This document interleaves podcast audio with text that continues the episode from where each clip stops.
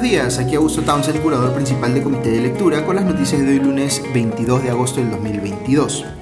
Muchas gracias a quienes sintonizaron anoche Comité de Domingo, el, programa dominical de Comité de Lectura. Estuvo muy interesante la conversación primero con el abogado penalista eh, Luis Francia y luego con el politólogo Gonzalo Banda acerca del caso de Antauro Humala. Más adelante en el podcast les voy a comentar un poco más sobre esto, pero hay varias cosas importantes que mencionar esta mañana porque el fin de semana y los programas dominicales han estado cargados.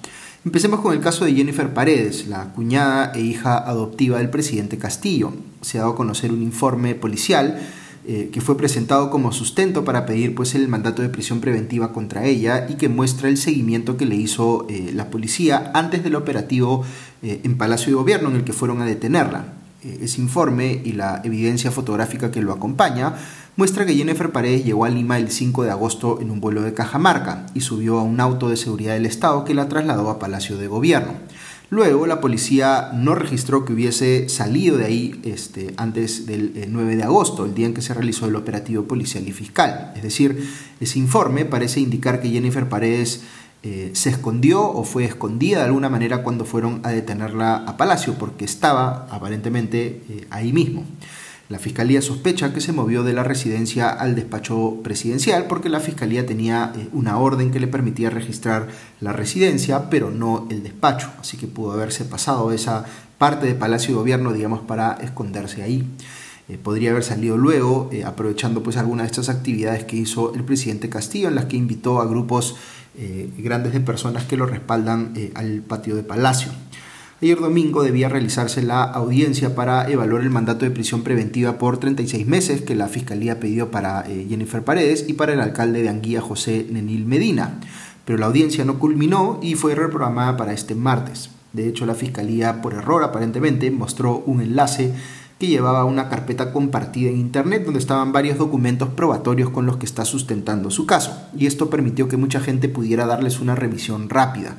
La Fiscalía tiene información sobre 28 depósitos de dinero que hizo Jennifer Paredes en la agencia del Banco de la Nación frente a Palacio de Gobierno, por una suma total de casi 92 mil soles en varias cuentas, eh, todo esto en un lapso de 8 meses, es decir, entre octubre del año pasado y junio de este año, eh, lo cual ha sido identificado por la Unidad de Inteligencia Financiera de la Superintendencia de Bancas, Seguros y AFP. Eh, Jennifer Paredes había confesado, recordarán, cuando declaró en el Congreso que ganaba 1.500 soles mensuales por trabajar en la empresa de su amigo Hugo Espino Lucana. De manera que no se entiende cómo llegó a manejar pues, un monto tan grande de dinero y la Fiscalía sospecha que tiene pues, origen ilícito. De esos 92 mil soles, cerca de 8 mil los depositó Jennifer Paredes en su propia cuenta, que es, digamos, lo menos sospechoso, pero hay eh, otros depósitos, eh, se le eh, deposita 40 mil soles en total a una persona de nombre Anani Hernán Aguilar en diciembre del año pasado y luego 20 mil soles a Milagros Rimarachín Regalado, de quienes no se sabe mucho salvo que la segunda registra una visita al congresista Américo Gonza según el comercio. Luego también hay depósitos a Susi Díaz Guamán, que es la amiga de Jennifer Paredes, que durante un tiempo fue trabajadora de Palacio, eh, también a sus sobrinos Roy y Wesley Oblitas Paredes, entre otras personas. Otra conclusión de la fiscalía es que Jennifer Paredes habría intentado favorecer a la empresa de su amigo Hugo Espino Lucana, JJM eh, Espino Ingeniería y Construcción, para que pueda adjudicarse una obra de saneamiento en la municipalidad de Chachapoyas, en la región de Amazonas. El propio Espino habría reconocido esto último como parte de la confesión sincera y colaboración eficaz a la que él y su hermana Angie se han acogido. Según eh, Hugo Espino, Jennifer Paredes le propuso participar en esta licitación en agosto del año pasado, es decir, ni bien había iniciado el gobierno de Pedro Castillo, porque su hermana y madre adoptiva, la primera dama Lilia Paredes, era amiga del alcalde de Chachapoyas, Víctor Culqui Puerta. Para eso se juntaron con el alcalde Culqui en una pollería en Chorrillo, cerca de la casa de Fanny Oblitas Paredes, sobrina de la primera dama. Luego fueron a Chachapoyas para empezar a preparar el expediente técnico de la obra y Espino dice que eh, ella le ofreció, es decir, Jennifer Paredes le ofreció encargarse a través de su hermana, la primera dama, eh, y del presidente Castillo, que, eh, de que el ministro de Vivienda, en ese entonces Heiner Alvarado, apruebe pues presupuesto para esta obra a través de un decreto de urgencia, que es justamente lo que pasó con el ya famoso decreto de urgencia 102-2021, firmado por el propio presidente, que es este que habilitó también mayor presupuesto para obras en el distrito de Anguía, en Chota. este caso de Chachapoyas es pues otro bastante evidente de tráfico de influencias, cuando menos, con el mismo modus operandi de lo que se hizo en el caso de Anguía. Sobre este último recordemos que hay depósitos de 90.000 soles hechos por los hermanos de la primera dama eh, y de Jennifer Paredes a los hermanos Hugo y Angie Espino Lucana. Ayer el corresponsal de Punto Final en Cajamarca fue a entrevistarlos y primero eh, negaron ser ellos y luego uno de los dos, David, se puso violento. También salió este último en otros medios diciendo que le había dado parte de ese monto a eh, Hugo Espina perdón, eh, Espino como un préstamo personal, pese a que no tienen una relación tan estrecha y casi ni se ven. David Pérez Navarro tampoco parece tener cómo sustentar de dónde tenía él pues 70 mil soles ahorrados para dárselos a Hugo Espino supuestamente como un préstamo. Y no parece haber un móvil creíble para, digamos, tener una relación de confianza al punto que le haya prestado pues 70 mil soles. ¿Qué es lo que parece que ha ocurrido aquí? Pues que para viabilizar la obra de saneamiento que luego se buscaba que sea eh, adjudicada a la empresa de Espino Lucana, había primero que completar el expediente técnico. Esos montos que los hermanos de la primera dama le dieron a los hermanos Espino parecen haber sido para financiar la culminación de esos expedientes. Es decir, los paredes Navarro estaban coinvirtiendo con los Espino Lucana sabiendo que podían influir en la adjudicación de esa obra porque estaban aparentemente confabulados con el propio alcalde Nenil Medina. De hecho, el alcalde Medina había recibido de Hugo Espino una coima de 200.000 soles en dos pagos de 100.000 cada uno en enero y marzo de, este año, según leo en Perú 21. Hugo Espina, eh, Espino había reconocido el pago de esa coima para convertirse en colaborador eficaz y habría dado detalles de dónde se entregó el dinero y en qué circunstancias.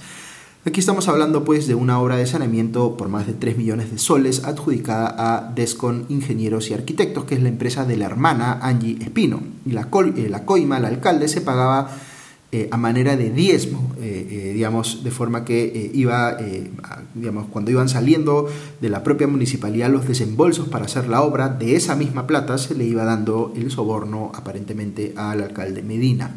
Es decir, un esquema clásico de corrupción en la adjudicación de obras que lamentablemente es muy frecuente en el Perú. La municipalidad se la, eh, le entrega la obra a una empresa y con el dinero que se le da a esta última para empezar a hacer esta obra que está sobrevaluada, digamos, la empresa contratista le devuelve algo al alcalde y se queda con otra parte para sí. Es decir, eh, eh, esta confabulación entre el político, digamos, en ejercicio y la empresa contratista eh, le roban plata al Estado, es decir, a todos los peruanos, para apropiársela en algún tipo de distribución entre ellos.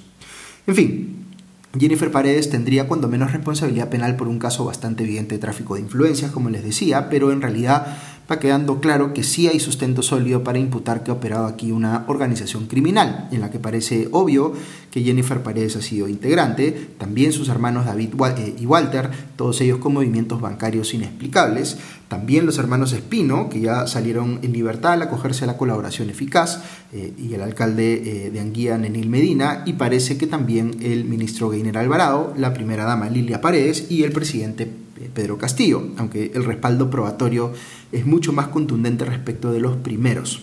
Para la Fiscalía, el jefe de esta organización criminal sería Pedro Castillo, Gainer Alvarado sería cabecilla, los hermanos Lilia David y Walter Paredes Navarro serían coordinadores, Jennifer Paredes sería testaferro de los primeros y los alcaldes involucrados serían operadores. Y en todo este esquema presuntamente criminal, el eslabón, eh, más débil, eh, es decir, la persona más expuesta, sería precisamente la hija adoptiva de la pareja presidencial, Jennifer Paredes, quien no tiene ningún tipo de inmunidad, ni tampoco parece que el gobierno y sus aliados políticos vayan a ser pues cuestión de Estado por ella, salvo quizá esconderla un rato en Palacio cuando los fiscales y la policía habían ido para detenerla. Hay un par de detalles más que contar relacionados a esto último. Uno es que para adjudicar estas obras, eh, el alcalde de Anguía, Nenil Medina, habría falsificado la firma de una funcionaria pública, eh, Natalie Alcántara. Esta se enteró y salió a negar que haya participado pues, en esos procesos de adjudicación y ha dicho además que Nenil Medina intentó sobornarla. En cuarto poder, Alcántara señaló que el chofer del alcalde eh, Daniel Príncipe la llevó a la casa de Medina en Ventanilla y ahí le pidieron que firme el acta de adjudicación. Como ella se negó, le ofrecieron 50 eh, mil soles, pero ella no eh, dio su brazo a torcer. Así que aquí hay otro testigo que puede dar información bastante comprometedora para los involucrados en esta organización criminal. También estuvo en cuarto poder la ex viceministra de Vivienda Elizabeth Añaños, detallando cómo fue la reunión en la que el entonces ministro de Vivienda Gainer Alvarado, que era su jefe, le pidió estar con el, entre comillas, buró eh, político del presidente Castillo, es decir, este grupo de empresarios cercanos a él que querían aparentemente sacar provecho de las eh, adjudicaciones de obras en esa cartera. En ese buró político estaba Alejandro Sánchez, el dueño de la famosa casa de Zarratea, el también empresario Abel Cabrera, chiclayano, eh, por eso a este grupo le dicen los eh, chiclayanos. También estaba el asesor del Ministerio de Vivienda, Salatiel Marrufo, y el propio alcalde de Anguía, Nenil Medina. Que se sabe que además fue una especie de asesor en la sombra en el Ministerio de Energía y Minas en los inicios del gobierno. Esta reunión clandestina se realizó en un local en Surquillo y Añaños ha dicho que no sabía quiénes eran estas personas cuando acudió a la reunión eh, y que, eh, que, luego se enteró de quién se trataba, digamos, por la prensa y que va a colaborar con la justicia dando todos los detalles que le sean requeridos. Eh, tengo cierto conocimiento sobre el caso de Elizabeth Añaño, sé que renunció casi de inmediato luego del cambio de gobierno y que no le aceptaron su renuncia pese a, que la presentó varias veces. Eh, es, eh, me da la impresión, una buena funcionaria pública que ojalá pueda aportar más información sobre cómo se estuvo manejando la cartera de vivienda hasta antes de que finalmente le permitieran renunciar. Ok. La fiscal de la Nación, Patricia Benavides, se presentó anoche en Panorama y rechazó que su institución esté actuando en función a criterios políticos. Dijo, abro comillas, nosotros estamos investigando hechos, no persiguiendo personas, cierro comillas. Señaló que cuando se investiga a presuntas organizaciones criminales, entre comillas, viene el tema de los ataques y la obstrucción. Eh, hay cosas bien delicadas que están pasando en torno a esta investigación. Durante la audiencia por el caso de Jennifer Paredes había nuevamente un dron sobrevolando en este caso la casa de la fiscal Marita Barreto. Eh, el medio Hildebrand en sus 13 reveló eh, semanas atrás que el subsecretario de Palacio Beder Camacho intentó sembrar una denuncia falsa contra la fiscal de la Nación Patricia Benavides. ella dice que la están queriendo atacar eh, eh, eh, señalando digamos, que ha desmantelado el equipo fiscal que investiga el caso Cuellos Blancos, a lo que el propio presidente le ha atribuido, pero ella lo niega y dice que solo ha corregido las competencias, porque este es un caso que se ve en varios niveles de la fiscalía. hay un tema que pone a Patricia Benavides en una situación bastante compleja y es que una fiscal que ella retiró del cargo estaba investigando a su hermana por imputaciones bien graves, lo que naturalmente se lee como un conflicto de interés, aunque ella eh, eh, lo niegue. Pero respecto del caso de los cuellos blancos, me parece que tiene razón cuando dice que es llamativo que hayan pasado eh, tantos que haya pasado tanto tiempo y que no haya investigaciones fiscales concluidas. Tiene razón pues en exigir celeridad en su propia institución respecto de este y otros casos y ahora se podrá juzgar su gestión en función de si logra o no que esas investigaciones concluyan pronto como ha ofrecido.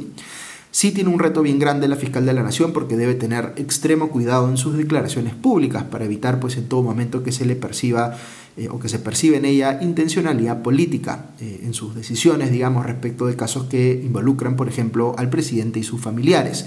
No debe mostrar ensañamiento, pero tampoco temor a hacer cumplir la ley, por ejemplo, en lo que pueda afectar a los familiares del presidente. Desde mi óptica, y con esto se puede coincidir o discrepar, no ayuda a su trabajo que algunas personas empiecen a hablar de ella como alguien con futuro político o que eh, algo de eso se perciba, por ejemplo, en quienes han marchado para respaldarla. La fiscal de la nación debe mantenerse lo más distante que pueda de la política y medir bien cada palabra que dice para no transmitir la idea de que quiere ser un actor político más, como pasaba, por ejemplo, con el anterior defensor del pueblo, Walter Gutiérrez. Debe transmitir pues siempre ecuanimidad y apego a la ley por sobre todas las cosas, cosa que no siempre, hay que decir, ha hecho la Fiscalía peruana, eh, considerando eh, digamos, los excesos que ha cometido anteriormente respecto de eh, casos que involucran a políticos, donde no necesariamente se ha tratado a todos con la misma vara.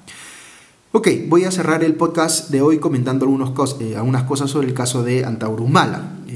Primer tema, ¿es flagrantemente ilegal su excarcelación? Eh, no lo es. Hay eh, cosas que uno puede objetar, como que cuando se vio su caso en segunda instancia le hayan rebajado la pena o que eh, él esté dejando la cárcel sin haber terminado de pagar la reparación civil. Pero más allá de que uno crea que debieron aplicarle una pena más severa, la excarcelación se da en líneas generales de acuerdo a ley.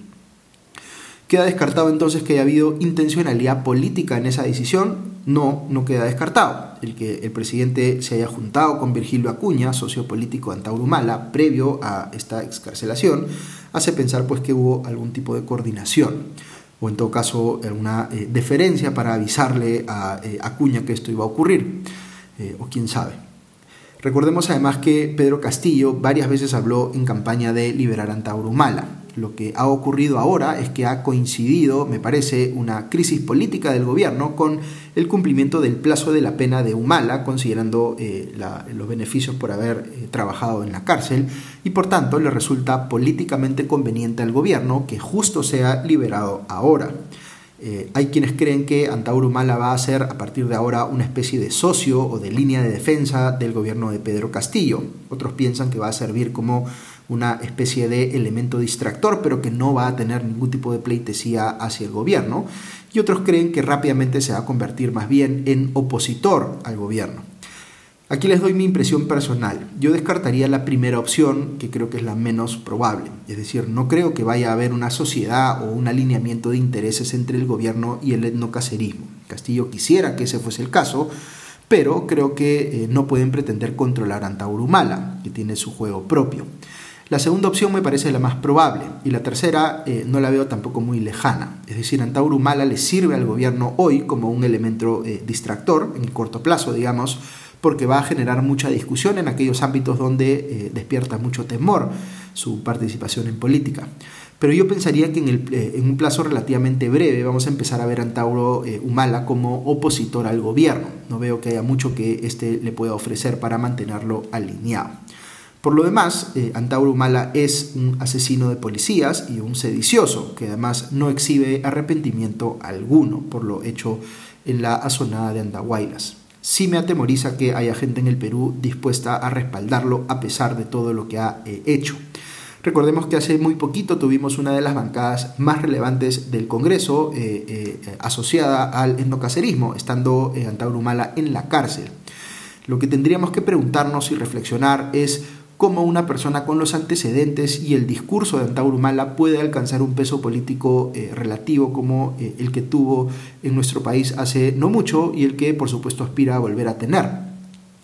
¿Qué dice esto sobre cuán seductores son para algunos los pedidos de mano dura, inclusive cuando esto implica respaldar a eh, asesinos, digamos, que quieren convertirse ahora en políticos? ¿Y qué dice eso además sobre las alternativas, sobre cómo se percibe todo lo demás de la oferta política, al punto que alguien como Antauro Humala puede tener algún nivel de gravitación. ¿Cuán lejos estamos pues de ser un país con una democracia funcional y legítima, cuyos integrantes estén genuinamente dispuestos a defender? Hay muchísimo trabajo por hacer en ese sentido. Ok, eso es todo por hoy, que tengan un buen día y una buena semana y ya nos escuchamos pronto. Adiós.